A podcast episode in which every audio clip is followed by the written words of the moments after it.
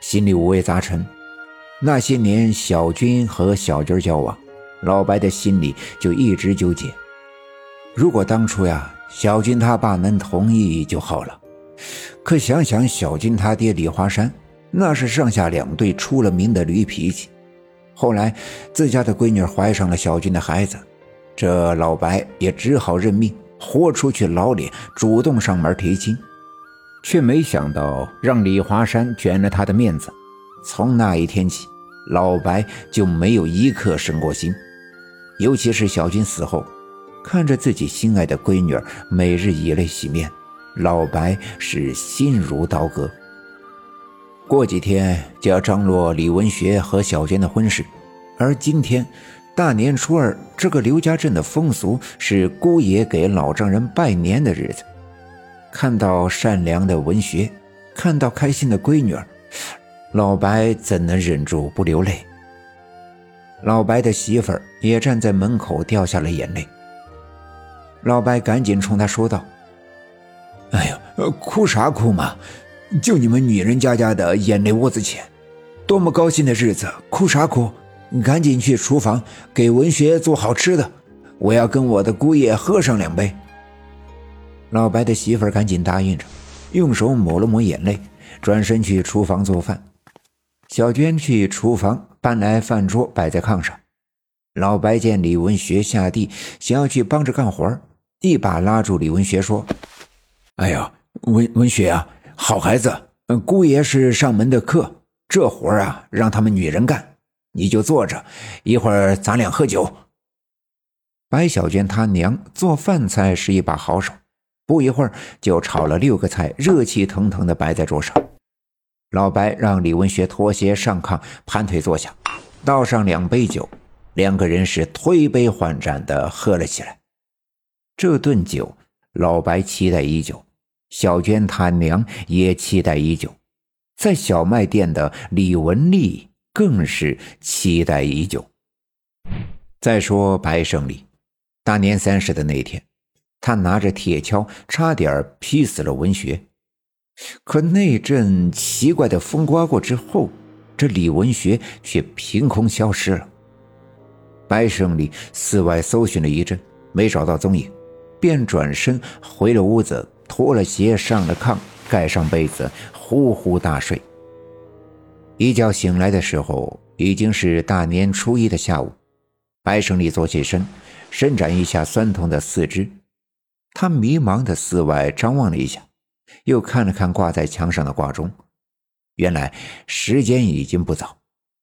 穿上衣服，来到了院子里，村里又传来咕咚咕咚的鞭炮。按照农村的习俗，从大年初一到大年初五，每一天都在年里，所以每天晚饭的时候呀，都要放上几个二踢脚。他转身又回到了屋子里。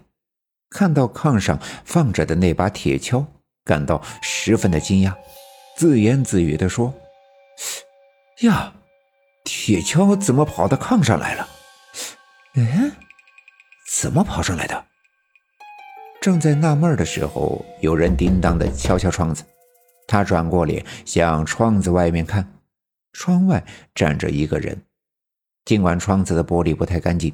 但他依然能够看出那是刘玉梅。年前的时候，刘玉梅在部队的爷们儿打电话打到村部，告诉刘玉梅，部队的事儿太多了，所以一时半会儿回不去。尽管在接电话的时候，刘玉梅假装温怒，埋怨他的爷们儿当了这个兵，就等于是嫁给了部队，一年半载的回不来一趟，可是心里却暗自高兴。大年初一的上午，满大街都是去拜年的人。刘玉梅不方便去找白胜利，于是便抓耳挠腮的在家里等，一直等到了下午，街上来回走动的人少了，她这才打扮的花枝招展，悄悄的来找白胜利。白胜利还在犯糊涂，抬头看见他在窗外，也没搭话。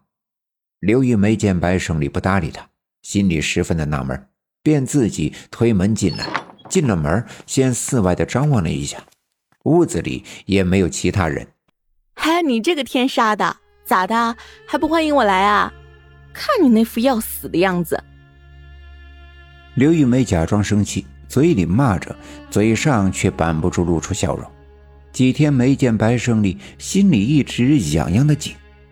可一番话出口，白胜利只是歪着头看了看，什么都没说。本来刘玉梅是满心的高兴，可看到白胜利这不理不睬的样子，心里却十分生气。这大过年的，我主动送上门，你却这副德行。越想越生气，转身推门就要出去。可他刚一迈步，白胜利一把拉住他的胳膊，没等他反应过来，拦腰抱住，哐当一声扔到了炕上。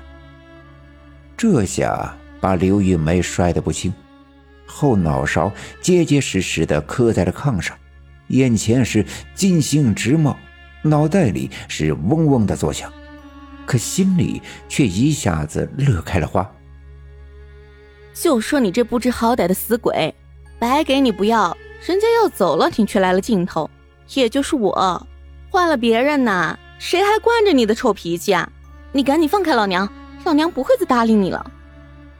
一边说着，一边假装伸手推白胜利。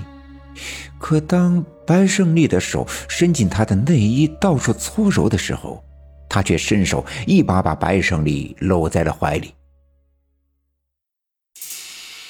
本集已经播讲完毕，感谢您的收听。欲知后事如何，且听下回分解。